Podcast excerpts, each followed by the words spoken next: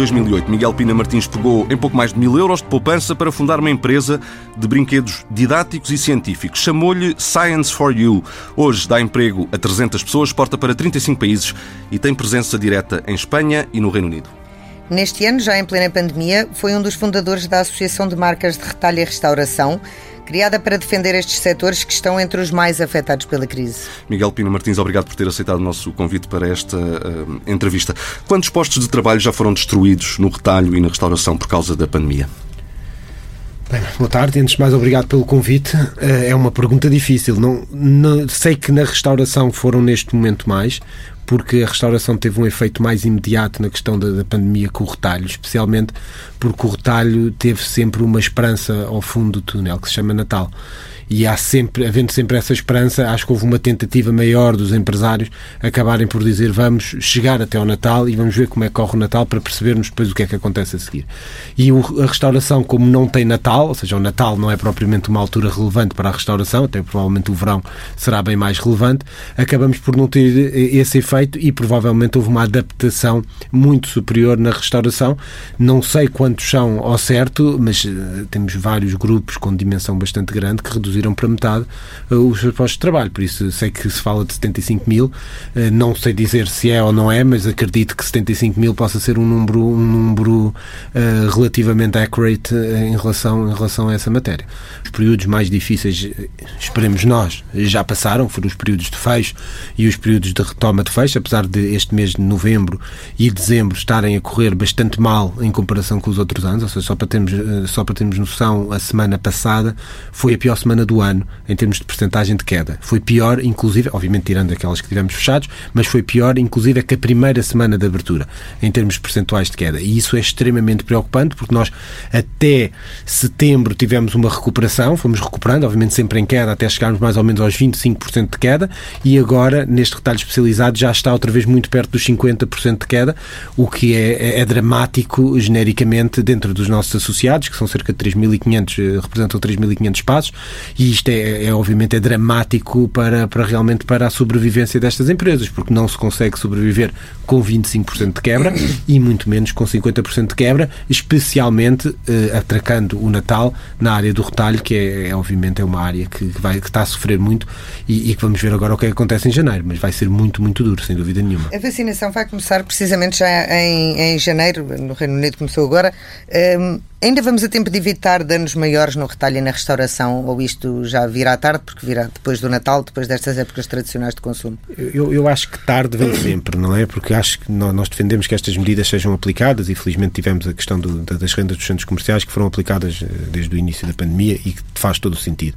Mas mais vale tarde do que nunca, como se costuma dizer, e por isso, obviamente, que tudo é bem-vindo para conseguir salvar o emprego. Nós acreditamos na Associação que o emprego, esta crise eh, consegue -se ser vencida se conseguirmos preservar o emprego.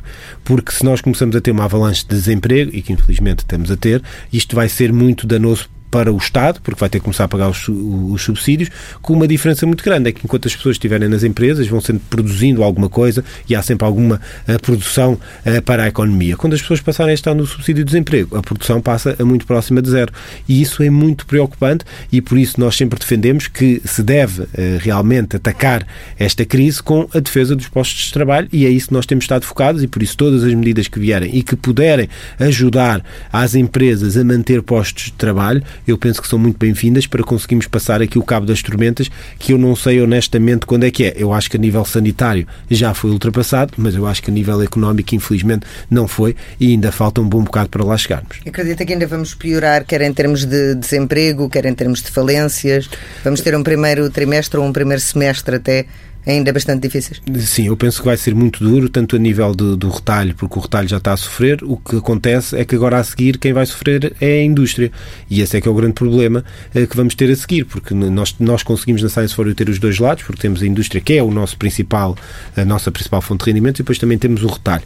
Mas conseguimos perceber que a nível industrial, a nível de exportação, correu tudo relativamente bem neste último semestre, porque havia uma expectativa de existir Natal, com um problema que, por exemplo, em França, França e Reino Unido as lojas estiveram fechadas o mês de novembro praticamente todo.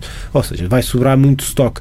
E sobrando muito estoque, o que vai acabar por acontecer é que o início do ano vai ter muito menos encomendas do que aquilo que tivemos provavelmente até mesmo o ano passado. E isso vai ser muito duro uh, a nível global e obviamente a nível de Portugal uh, também e penso que se vai começar a ressentir aí. Ou seja, temos agora o retalho e restauração, a hotelaria e eventos a sofrer neste momento e vamos depois ter um sofrimento, acredito eu, na, na parte industrial também e que vai só agonizar ainda mais esta crise que temos, principalmente nos números de desemprego, que eu acredito, infelizmente, que vão continuar a subir, a não ser que seja realmente feito algo muito, muito forte para conseguir parar esse uh, tsunami. E como é que a subida do salário mínimo poderá influenciar uh, essa crise e esses efeitos, quer no retalho, quer na indústria? A subida do salário mínimo, obviamente, vai, vai trazer mais custos e que poderá também trazer mais desemprego, não é? Aquilo que nós também pedimos ao Governo, e penso que hoje já saíram algumas medidas, têm saído algumas medidas durante esta semana sobre o Governo vai ajudar na parte, numa parte, pelo menos, dos encargos, e, e nós pensamos que deverá ser sempre nesse sentido. É bem-vindo, penso que é na TSU, se puder ser feito mais, acho que deveria ser feito mais, porque as empresas neste momento, principalmente estas empresas que, infelizmente, têm que recorrer ao salário mínimo, estamos a falar das empresas muitas vezes no ramo da restauração, do retalho, de, de, mão de obra pouco especializada, acho que vão ter aqui, obviamente, mais um, um encargo para terem num momento em que se percebe que, obviamente, que a procura está a descer bastante, a oferta ainda é a mesma e isso, obviamente, poderá trazer mais um desequilíbrio uh, para um ano que se espera muito complicado. E por isso aquilo que nós achamos o apelo, obviamente, é que todas as medidas vão no sentido de poder minimizar este aumento de custo numa altura em que realmente estamos a passar, uh, provavelmente, a maior crise económica de sempre e, infelizmente, aquilo que todos diziam que ia ser V ou U, parece que vai ser, infelizmente, um K, não é? O K, uns vão para cima e que vão conseguir uh, uh, safar-se bem e outros vão continuar a ir para baixo e, infelizmente, é nos casos, eu acho que o retalho, a restauração, a hotelaria, os eventos, a cultura, vão continuar a ter problemas muito, muito grandes, pelo menos no primeiro semestre. Uh, espero que seja menos, mas acho que o primeiro semestre está, infelizmente, garantido com grandes restrições e aquilo que nós pedimos, obviamente, nesses setores mais afetados é que eh, não sejam colocados mais encargos, eh, compreendendo todas as questões sociais e, obviamente, nunca ninguém é contra o aumento do salário mínimo. Acho que toda a gente é a favor, mas se calhar pode não ser o ano ideal para fazer isso com uma envergadura muito grande e com um custo total para as empresas também muito grande. Mas a compensação anunciada pelo Governo não é suficiente? a que diz respeito à TSU? Eu, eu penso que uh, tudo o que não for para uh, colocar os custos iguais eu penso que poderá ser sempre insuficiente, genericamente, especialmente falando nestes setores que estão a ser muito afetados. Ah, por isso, ou seja, tudo o que não for nesse sentido, tudo o que aumentar mais os custos das empresas, eu penso que não é, não é suficiente. É uma ajuda, e obviamente a ajuda é sempre bem-vinda, e como disse, acho que toda a gente está de acordo que o salário mínimo deve subir. Agora, ah, é muito complicado que suba neste momento muito às custas das empresas, ah, quando não vamos ter um aumento da procura, não vamos ter um aumento da economia, ou seja, vai ter que realmente conseguir adaptar. E eu penso que muitas vezes, quando acontecem estas adaptações, o que acontece é que depois o emprego vai reduzir. Porque se falarmos no mercado perfeito, é o que acontece. Se os encargos sobem, as empresas vão tentar adaptar-se e tentar fazer o chamado mais com menos e por isso vão acabar por reduzir o emprego. E eu penso que o efeito pode ser completamente contrário àquilo que deveria ser feito, que era realmente dar mais rendimento às pessoas. As pessoas que se querem ficarem com emprego vão ter mais rendimento, mas eu acho que pode haver realmente é depois mais desemprego criado pelo facto das empresas não conseguirem pagar os salários todos. Mas essas teorias económicas tenho a certeza que o governo as seguiu e certamente que irá tomar as decisões mais eh, acertadas dentro das limitações que temos. É pelo menos aquilo que nós desejamos e que vamos continuar a desejar. Mencionou que é possível que a crise numa segunda fase atinja a indústria. Um, a pergunta é: é possível que ela eh, atinja também uh, a banca, ou seja, que esta crise económica se transforme numa crise financeira e que entremos num ciclo vicioso, porque se a banca não estiver saudável, as empresas também terão mais dificuldades? Eh, penso que esse é o grande risco e, e, e, a banca também tem falado sobre o tema. Acho que a questão das moratórias é uma questão muito relevante que temos que realmente ter em conta. Nós também já fizemos um pedido ao Governo para poder estender as moratórias e não só estender as moratórias, como estender principalmente à parte do retalho do comércio, porque do comércio não está toda afetada pela moratória de juros juros e capital. Tem apenas, obviamente, a de capital que está para todos. E eu já pedimos, e deixamos aqui o apelo também, para que realmente possa ser repensada e conseguir dar mais tempo a estas empresas, porque penso que depois vai ser um problema que vai passar para os bancos, porque o crédito mal parado vai crescer, depois vai ser necessário capitalizar os bancos e depois eh, sabemos que neste momento não há propriamente muito capital para os bancos, não há propriamente E bancos em dificuldades tendencialmente uh, concedem menos crédito, que é um elemento fundamental sim, para a vida das empresas. E sabemos que bancos em dificuldade normalmente acabam por pedir financiamento ao Estado diretamente e a todos, como é o caso da Caixa Geral de Depósito, do Novo Banco, o Banif, é uma lista grande, o que depois, mais uma vez, vai voltar a haver um problema onde ele começa, que é no Estado. E por isso, mais uma vez, aí também o apelo para que as moratórias possam estender-se o máximo possível, especialmente nestes setores que estão a ser, obviamente, muito afetados pela crise. Como é que, vamos falar agora um bocadinho de, de, Science for You, como é que esta pandemia afetou a atividade da empresa? A empresa chegou a parar, a produção chegou a parar?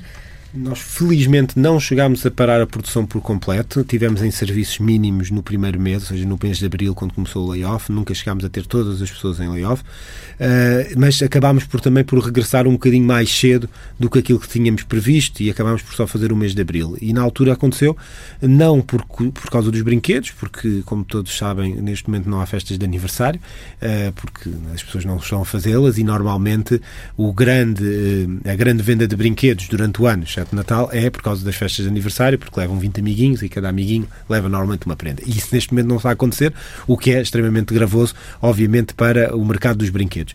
Mas o que nós fizemos foi começarmos a produzir álcool gel, e óculos de proteção, e foi aí que, isso que nos dedicámos, principalmente nos meses mais agudos da pandemia, quando abril, maio e junho, e onde tivemos, acabámos por focar aí para conseguir uh, sobreviver, porque essa foi a palavra, ou seja, isto foi um autêntico instinto de sobrevivência e olhámos um bocadinho à volta, vimos as encomendas todas canceladas e pensámos como é que vamos fazer para conseguirmos manter estes postos de trabalho, porque estamos aqui a falar de muitas famílias e, obviamente, é, é fundamental uh, que uh, elas possam continuar. Mas como é que foi esse processo de adaptação? Porque eu sei que ele foi bastante rápido. Vocês, num período de 15 dias, começaram a fabricar uma coisa que nunca tinham fabricado antes. Foi. Nós tivemos muita sorte no meio deste processo, porque nós já tínhamos temos na nossa fábrica uma sala de cosméticos, porque nós temos vários produtos cosméticos, como os sabonetes, os perfumes para crianças, para as crianças fazer, e por isso tínhamos uma sala que estava preparada para a produção de álcool gel, porque as salas são muito semelhantes àquilo que se faz numa sala de, que se produz álcool gel e uma sala de, de, de corantes, de de perfumes e de sabonetes. E por isso acabámos por ter alguma sorte com isso e conseguimos uma readaptação muito rápida que acabou por começar, mais do que pela sala, começou por começar porque não havia frascos no mercado. Houve uma altura, uh, um, um shortage muito grande de frascos, deixou de haver frascos no mercado e de repente nós olhámos e que tínhamos frascos de 120 mililitros que usamos nos brinquedos eh, disponíveis para podermos encher álcool gel e foi por aí que começámos a fazer e depois a coisa foi evoluindo e começámos a produzir e estamos a produzir álcool gel. Nos óculos de proteção já tínhamos um molde, porque os brinquedos têm sempre um, um molde, têm sempre um, brinque, um, um óculo de proteção aqui dentro, como é que é o caso do antivírus, que, tem, que é obrigatório estar nos brinquedos químicos e que está também certificado. E acabámos por ser basicamente as únicas pessoas que estavam na Europa, praticamente, que tinham um molde de óculos de proteção que normalmente se compram todos na China. E acabou por ser ali também alguma sorte no meio daquilo tudo, porque isto nasce até de uma conversa com um médico que está em casa, abre um brinquedo e liga para a Science for You a dizer eu preciso destes óculos porque vocês têm óculos que não existem no meu hospital. Como é que nós podemos fazer isto? Foi uma coisa que funcionou muito dessa forma e depois a partir daí começámos a vender os óculos não dentro dos brinquedos, tivemos que os tirar inclusive é dentro dos brinquedos e para os podemos comercializar e que chegaram aos hospitais, aos lares, eh, aos lares, eh, à segurança à, proteção civil, chegaram realmente a muitos sítios e que foi para nós também uma felicidade, de certa maneira, conseguir contribuir para a proteção destas pessoas que estavam realmente no terreno, na linha da frente, a, a tentar eh, salvar o país e salvar vidas. E ainda estão a fazer esse fornecimento ou pararam entretanto? Muito pouco, ou seja, já, já é muito, muito curto, continuamos a ter alguma coisa, eh, mas neste momento não é o foco, obviamente, porque depois nós o que sabemos fazer são brinquedos, também sabemos fazer álcool gel agora, mas neste momento o foco tem sido realmente brinquedos e é aí que estamos focados também para o próximo semestre, porque acreditamos também que esse é o core da empresa e que temos que voltar, ou seja, o Instituto de Sobrevivência ainda cá está, mas neste momento está a voltar a focar a 100% naquilo que nós achamos, pelo menos, que sabemos fazer bem e que temos feito ao longo destes últimos 12 anos. E relativamente às vendas, esta pandemia precipitou uma, uma mudança grande para as vendas online. Essa tendência acredita que é para ficar? Ou quando, quando tudo voltar ao normal as pessoas voltarão à loja física? Sem dúvida absolutamente nenhuma que as vendas online já tinham um crescimento bastante grande nos últimos anos e agora houve aqui uma catapulta de vendas muito, muito grande. Nós estamos a falar, no caso da Science for You, de um crescimento superior a 500%, ou seja, estamos realmente a falar de números muito, muito grandes em que nós percebemos que as pessoas começaram a ganhar uma apetência muito superior. Há quem costume dizer que nós aceleramos cerca de 5 anos em Portugal, porque também estávamos um pouco mais atrasados em comparação com outros países no tema da, da venda da venda venda online. E isso para nós, obviamente, tem sido uma ajuda. Não é a mesma coisa ter as lojas abertas, porque, obviamente, os valores que vinham de trás eram valores uh, bastante reduzidos no, no, caso do online direto em Portugal, porque nós já vendemos online, mas muito mais para fora do que em Portugal. Mas uh, realmente tem sido uma surpresa agradável e estou certo que vai continuar e vai se manter. E, e, as pessoas, obviamente, têm feito essa adaptação e também os retalhistas têm feito essa adaptação, porque o e-commerce acho que veio para ficar e neste momento com bases muito mais sólidas do que aconteceu ano passado. E a logística tem conseguido acompanhar esse, esse movimento? Tem, porque onde perdemos de um lado ganhamos do outro, não é? A nossa logística de lojas está mais baixa, está muito mais baixa e por isso acaba por compensar. Não é assim tão diferente aquilo que acontece no online e nós já o fazíamos, por isso aí não tem sido um problema. Como eu costumo dizer, todos os problemas fossem, fossem esses uh, e seria muito bom porque acho que é rapidamente corrigível. Acho que, obviamente, o maior problema que existe neste momento é um problema uh, realmente relacionado com a procura, pelo facto de não haver, não haver festas de aniversário. A Science foi exporta para 35 países. Já chegaram àquele ponto em que a faturação no estrangeiro ultrapassa a portuguesa? Sim, sim, sim. Ou seja, já, já há alguns anos que tem sido e esperamos este ano também não será exceção uh, e, e, queremos continuar, obviamente, com esse caminho. Porque achamos que porcentagem que, da faturação é que é feita lá fora? Nós, o ano passado, andámos à volta dos 75%. Uh, este ano, uh, se retirarmos o efeito álcool gel e óculos, provavelmente andará à volta dos 80%, 80%. Mais Só no, no negócio dos brinquedos, que é o vosso negócio. A Science for You já tentou entrar na Bolsa, mas acabou por desistir devido à fraca procura. Foi um adeus definitivo ou foi só um até já? Eu, eu, eu, acho que adeus definitivos não existem, não é? Uh, mas neste momento não há condições para o fazer, obviamente, estamos numa fase um bocadinho diferente. Foi, foi um, algo difícil, porque acreditávamos que era possível fazer, faz agora dois anos, uh, e foi algo também que acaba por de certa maneira, mudar um bocadinho o rumo da empresa no que concerne aos planos de desenvolvimento e crescimento. Mas eh, será, espero eu, um até já. Não sei a quando é que será o até já. Eh, não será para já, mas que seja até já, porque também fica sempre melhor e não é? nunca fechamos a porta a nada. O uh, recurso aos mercados financeiros é, de resto, uma opção muitas vezes apontada como solução para a capitalização das empresas em vez do crédito. Mas a verdade é que em Portugal isso acontece muito pouco. Vocês tentaram e não conseguiram. Porquê é que será que é assim? É uma boa pergunta. Nós tentámos realmente uh, fazer com que fosse mentira essa questão, mas infelizmente não, não foi possível. Nós tínhamos tido outra empresa que tinha conseguido isso no, no início do ano e, e íamos ser a segunda, uh, pelo menos assim com uma dimensão mais pequena, depois também tínhamos outras com dimensões maiores a tentar entrar no mercado. E realmente foi, foi uma desilusão, foi um autêntico murro no estômago uh, não termos conseguido porque acreditávamos que tínhamos tudo para o fazer e que as coisas até estavam a correr O que não falta até é declarações muitas vezes até de, dos próprios partidos políticos, do governo, uh, a enunciarem esse fator como sendo positivo para as empresas e que deviam recorrer mais a isso, mas depois... Eu, eu acho que está muito relacionado também com, com as questões do empreendedorismo e da sociedade que temos hoje em dia, como ela está montada, que é a aversão ao risco. As pessoas hoje em dia, se calhar também porque não têm muitos rendimentos, mas têm uma aversão muito, muito grande ao risco eh, que há 500 anos atrás em Portugal não existia, não é? E acho que os portugueses com, depois destes 500 anos de descobrimentos e tudo mais, acho que foram perdendo muito a questão de arriscar. E isto também está muito relacionado com a criação de novas empresas, com a criação, eh, de, com, com, com, o fomento ao empreendedorismo e tudo isso que é importante, que não é uma questão só portuguesa, que acho que é uma questão também eh, muito europeia. Mas se nós formos a ver, por exemplo, as cinco maiores empresas americanas, são tudo empresas nascidas há relativamente pouco tempo e por empreendedores eh, bastante conhecidos, como a Apple, como a Google, como tudo, tudo empresas que, que, são Microsoft, empresas realmente relativamente recentes. E quando nós olhamos para as cinco maiores empresas uh, uh, europeias, vemos que são empresas todas do antigamente, como a BP, uh, como a Shell, como a banca como a HSBC, o Santander, tudo empresas relativamente antigas do antigamente. E isso acho que tem muito a ver com aquilo que tem acontecido e que acontece não só em Portugal como na Europa toda, que é realmente existir uma aversão ao risco que está muito cá dentro e acho que é isso que também dificulta dificulta a abertura. E Mas, por outro lado, Portugal é muitas vezes uh, caracterizado como, uh, enfim, o paraíso das startups, a uh, capital europeia das startups. será, será mais eu, eu, acho que tivemos um bom momento e, e, acho que houve vários fatores que ajudaram. Tivemos empresas muito interessantes cá, uh, como é o caso da Talkdesk, por exemplo. Ou seja, e outras que também, umas concede, concede no Reino Unido, mas com escritórios cá. Em tempo já foi uma startup. Sim, sim, e eu continuo a achar que nós temos algum espírito de startup, pelo menos. Mas, mas realmente é, é um facto que já tivemos esse momento e esse boom existiu. Uh, mas é algo que tem que ser sempre uh, alimentado. Não dá para ser dois ou três anos e depois retira-se a ficha, porque o mundo das startups é um mundo que, no meu entender, é o caminho para realmente conseguirmos sair da crise, como fez os Estados Unidos, uh, como, como está a acontecer, e não são só estas empresas, são várias, é que, que hoje em dia estão realmente a prosperar e que são tudo empresas eh, que já foram startups há relativamente pouco tempo.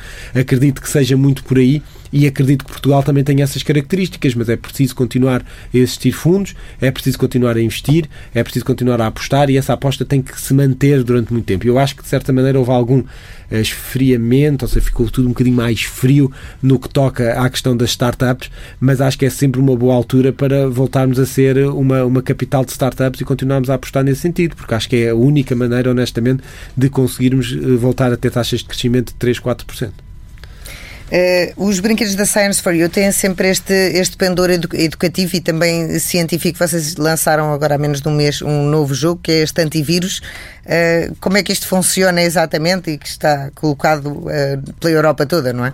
Sim, ou seja, esse é sempre o nosso ADN, ou seja, depois do álcool gel e dos óculos de proteção, tentámos também fazer um brinquedo que tivesse relacionado com, com, com esta questão da pandemia que tem estado todos os dias no, nos jornais e, e em todo o lado, não é? nas nossas vidas, e tentámos realmente fazer um brinquedo que permitisse às crianças perceber o vírus e aprender sobre ele de uma forma divertida.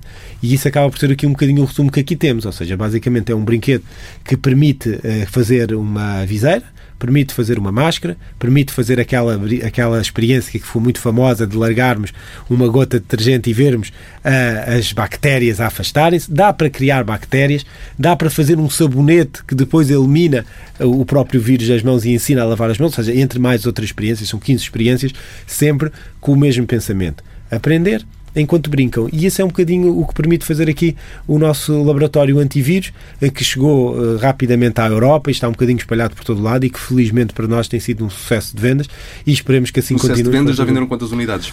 Nós estamos a falar neste momento, já estão no mercado mais de 20 mil unidades eh, e esperemos agora que sejam todas vendidas até ao Natal, que isto agora, agora é que começa a rolar e esperemos que assim seja, mas até agora tem sido um input muito positivo e estamos muito contentes com, com, com este brinquedo. E está a sair melhor em Portugal ou noutros sítios de, da Europa? Uh, temos estado, neste caso aqui, um bocadinho equilibrados, ao contrário do que acontece com as vendas, também eh, porque também temos uma capacidade eh, de colocação maior em Portugal, porque isto foi um brinquedo que surgiu há muito pouco tempo e normalmente eh, a colocação no mercado nos outros países leva mais tempo. E cá em Portugal houve aqui alguma flexibilidade para conseguirmos colocá-lo de uma forma mais rápida no mercado e por isso neste momento mais em Portugal, mas esperemos que até ao fim do ano se consiga inverter essa tendência. E poderá salvar o Natal? Salvar o Natal é sempre difícil porque neste momento tendo em conta como estão as coisas, não em Portugal só, mas acima de tudo até mais fora da Europa, como eu tinha dito, com as lojas fechadas em França, Reino Unido, muitas restrições na Alemanha, eh, é muito complicado salvar o Natal, mas esperemos, obviamente, que haja um acelerar das vendas muito grande, não só deste produto como dos outros todos, para pelo menos conseguir ajudar a salvar o ano, eh, mas apesar de neste momento eu ter uma preocupação muito, muito grande com o primeiro semestre, porque acho que vai ser realmente muito duro e, infelizmente, eh, quando der derem as 12 badaladas dia 31 de dezembro, o vírus vai cá estar e eu penso que na questão económica ainda vai cá estar, infelizmente, durante muito tempo. Para uh, terminar, há pouco falávamos do uh, salário mínimo. Uh, isto vai afetar muito a Science for You? Vai ter um, um peso relativamente grande, não muito grande, mas nós temos as pessoas da fábrica eh, que, apesar de estarmos eh, pouco acima, mas cerca de 40, 50 euros acima do salário mínimo, obviamente vai ter aqui sempre, vai sempre afetar aquilo, eh, as contas da empresa e obviamente que isso será sempre negativo nesse ponto. Vamos ver como é que vamos fazer, vamos ver quais são os apoios, mas obviamente tudo o que vier para ajudar o emprego e para ajudar as empresas, tanto a Science for You como todas as outras, a manter o emprego, acho que é fundamental neste momento, pois acho mesmo que é assim que vamos conseguir todos superar a crise. Miguel Pina Martins, obrigado. Obrigada. Tempo agora para o comentário do economista João Duque, desta vez de forma remota. João, tema forte da semana, um tema inevitável, claro, a TAP. Será que esta reestruturação vai mesmo ser capaz de salvar a companhia? Bem, uh, pelo menos temos uma coisa que é um plano. Mas um plano uh, sem pessoas é uma folha de Excel. E uma folha de Excel admite o que se lá ter dentro. Portanto, neste momento, uh, digamos que é um, exercício interessante, é um bom ponto de partida. Temos, pelo menos, projeções, valores que, uh, se vierem a verificar, portanto, fazem sentido.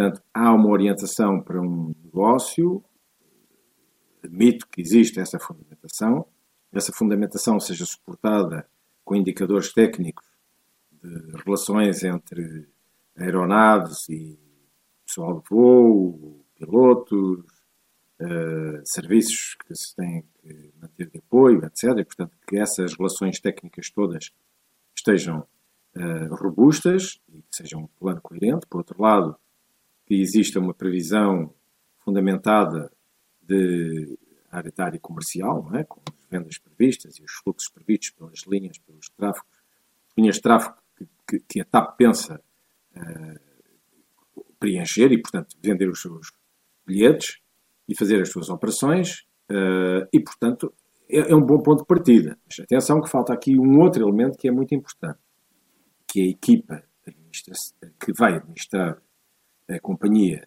para implementar este plano e, por outro lado, os trabalhadores e o seu empenho uh, e a sua adesão e o seu compromisso para com este plano. Portanto, e aí estamos ainda a um passo, admito eu, uh, muito grande de termos, digamos assim, a companhia estabilizada para podermos implementar, sem dúvidas, este plano. Dito de outra maneira, se este plano fosse apresentado assim para pedir dinheiro para acionistas investirem na TAP, eu diria que era difícil uh, vender facilmente o, o que se apresenta. E porquê? Porque qualquer investidor dirá isto muito simplesmente. O que os senhores têm aí são números, os números estão nas folhas de cálculo, mas isso não significa que vocês tenham capacidade para pôr uma equipa a trabalhar de uma forma coordenada, coerente e dinâmica e empenhada para efetivar o plano. Portanto, sem conhecer a equipa, sem percebermos que equipa é esta, no caso dos trabalhadores, sem os ouvir, eh, é, é muito difícil dar um passo tão grande. Quem é que dá o passo? Dá o Estado. Porque, ao que parece, ao que parece não é? Já ouvi do Sr. Ministro que os privados não querem avançar, não estão interessados, não têm disponibilidade, o que for. Uh, também pergunto se os trabalhadores estão interessados e motivados para também avançar, que era muito interessante, por cada mil milhões de capital que se avança, que os colaboradores que têm uma cota de 5% é?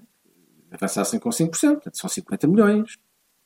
Repare, se os colaboradores entrassem numa cota de 50 milhões para mil milhões, estavam com uma confiança completamente diferente uh, sobre aquilo que é a expectativa da realização de um plano. Porque eu via, ah, bom, isto de facto há um empenho muito grande de quem trabalha para salvar a companhia, que é aquela companhia que querem salvar. Por outro lado, uh, os uh, trabalhadores, enfim, vai haver, vai ser doloroso esta, dolorosa esta reestruturação, como, como são todas, e mesmo aqueles que ficam vão ter um corte salarial de 25% nos salários acima de 900 euros, no valor do salário que chega aos uh, 900 euros nesta reestruturação que ficamos a conhecer hoje é em, em maior detalhe. É verdade, mas atenção, é doloroso também para todos os outros que não são colaboradores da empresa. Porque eh, eu não sei se as pessoas sabem isto, mas se as coisas correrem mal do ponto de vista da evolução do negócio, eh, o que está previsto no plano é um financiamento de 3.700 milhões de euros à companhia. 3.700 milhões de euros a suportar pelo Estado. Se dividirmos este valor pelo número de agregados que pagam IRS, isto dá a módica quantia de 1.321 euros. Portanto, em IRS, se nós quisermos juntar dinheiro a todos, acudir àquilo que é a responsabilidade que estamos a assumir perante um plano que pode levar a este valor, nós estamos coletivamente a dizer que vamos entrar cada um com 1.321 euros de IRS. Não pode não ser hoje, pode ser mais tarde. Alguém vai pagar isto. Bom, e portanto, uh, os trabalhadores vão sofrer, é evidente, claro. Uh, os outros também vão sofrer, porque vão pagar impostos para salvar uma companhia é? que, que salva diretamente uns postos de trabalho e indiretamente outros que estão relacionados. A questão também depois pergunta-se é em que medida é que a TAP faz uma coisa que nenhuma outra companhia faz. E isso é uma questão muito importante quando se discute uh, uh, a chamada uniqueness, que é aquilo que é único de, da companhia, que não pode ser feita por outros. Porque quando se diz a TAP transporta muita gente, está bem, mas se deixar de transportar muita gente, outros transportarão. Ou não transportarão. Ou só a TAP é que tem capacidade para transportar essas pessoas. Essas pessoas deixarão de vir a Portugal fazer férias porque não vêm na TAP? Portanto, esse tipo de perguntas, que eu julgo que a resposta é, é, é um bocadinho confrangedora, leva a anular imenso aquilo que é o argumento que a TAP, sem a TAP, Portugal parece que uh, afunda. Não, uh, seguramente que não afundará. Agora, do ponto de vista estratégico, eu acho muito bem e, e penso que é, é salutar nós termos uma companhia. Pode não ser exatamente esta, com as responsabilidades que tem, porque, já agora em relação ao plano, que eu ainda não vi detalhes, só vi as notícias que foram, foram noticiadas, é, é, é, o que é que se vai passar com o atual passivo não corrente da empresa? Neste momento, o passivo não corrente já deve ser superior a 4 mil milhões de euros. E a pergunta que eu faço é: então, depois desta injeção toda que vai crescer ainda mais para além dos 1.200 que fizemos, nós vamos assistir a um reembolso de, de todos estes valores? Ou não? Portanto, é, há muitas coisas que estão ainda para esclarecer, que eu acho que com o tempo irão ser esclarecidas, e vamos ver também se a União Europeia acede a este plano, eh, até particularmente por não ter equipa. Eu acho que isso é uma falha grande, mas se pedem apenas uma folha de cálculo, uma folha de cálculo é facilmente defensável. Claro que os pressupostos podem ser mais dificilmente defensáveis ou mais dificilmente implementáveis, mas isso é outra questão. De qualquer das formas, para terminar, eu gostava de sublinhar e aplaudir, porque finalmente temos um plano, pelo menos.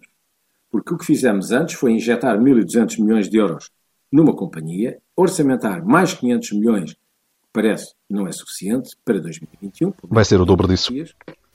Vai ser praticamente o dobro. Sobre a forma de garantia está certo, mas praticamente o dobro na base de, de na base do coração. Basicamente o que fizemos foi uma operação de coração. Porque eu nunca vi argumentos apresentados públicos com números, com dados, que justificassem este nível de intervenção. Portanto, aplaudo, pelo menos, o facto de termos um. Vamos então a outros temas eh, da semana. O Governo anunciou o aumento do salário mínimo, um aumento de 30 euros no próximo ano, com uma compensação para as empresas que consiste em não cobrar parte do acréscimo que teriam de pagar na taxa social única. Faz sentido? Ah, bom, faz sentido.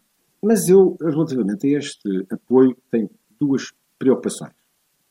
Eh, fazendo umas contas simples, basicamente isto significa que uh, por cada posto de trabalho que o Estado vai, uh, enfim, subsidiar à volta de 99 euros, 100, 100 euros, um, um bocadinho menos de 100 euros. O que quer dizer que então só dá para 740 mil trabalhadores.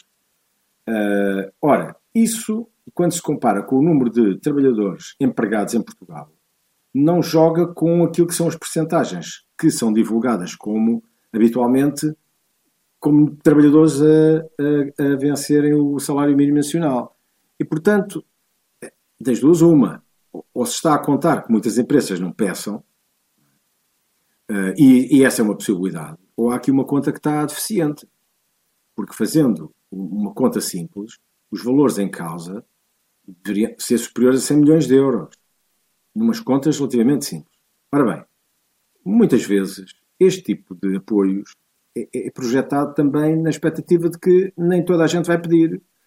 Porque muitas pequeníssimas empresas não vão, não vão pedir, porque quando começam com as complicações do que têm que preencher, como têm que submeter, para finalmente conseguirem, quem tiver um trabalhador, 99 euros, bom, vai provavelmente a pessoa em causa, que, que provavelmente é ele que trabalha e que para fazer isto, ou faz tarde, e depois não tem apoio telefónico, porque se não sabe fazer, não, não consegue um telefonema, etc. Portanto, ou faz o próprio, que é o empresário, que, que é ele que trabalha na empresa, quer dizer, ele é o único tem para aí um trabalhador, e ou ele faz, deixando de estar a trabalhar para ir buscar os 99 euros, ou ninguém faz. E, portanto, é, são este tipo de medidas que eu acho que às vezes deviam ser acompanhadas de uma simplicidade atroz no caso de uh, serem uh, efetivadas.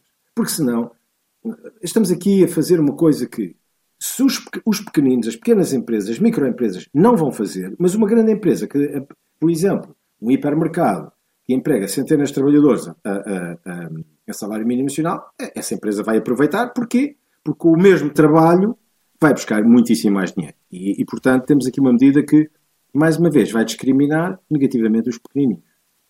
Vamos ao último uh, tema, também forte desta semana, de forma sintética, que o nosso tempo está quase a terminar. É uh, a bazuca do Banco Central Europeu. Uh, Cristina Lagarde reforçou-a em 500 mil milhões de euros.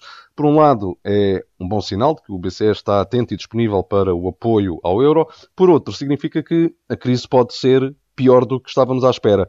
Como é que olhas para este copo? Está meio cheio ou meio vazio? Não, eu acho que aqui há um apoio claro a, aos Estados e dizendo-lhes claramente que estejam à vontade, podem emitir dívida porque vai haver procura para ela. Bom, agora vamos ver quem é que se atreve a isso, porque aparentemente o nosso governo já declarou que não quer mais do que aquilo que estava previsto. E portanto, estes 500 mil milhões de euros para nós não afetarão muito. Poderão ser bons para outros países, países para, por exemplo, nós exportamos, e nesse sentido é uma medida positiva que nos afetará de um modo geral, porque vai trazer mais liquidez ao mercado, as taxas de juros vão descer mais, etc. São mais notícias para a poupança, boas notícias para o investimento. Esperemos que estas esta liquidez toda não se dirija apenas ao PAD, por exemplo, o mercado de capitais, que está a ser muitíssimo aquecido, e muita da razão, ou uma boa parte da razão, é a excessiva liquidez que nós temos tido. A vida do dinheiro aos sábados com o Diário de Notícias e Jornal de Notícias e para ler, ver e escutar em permanência em tsf.pt.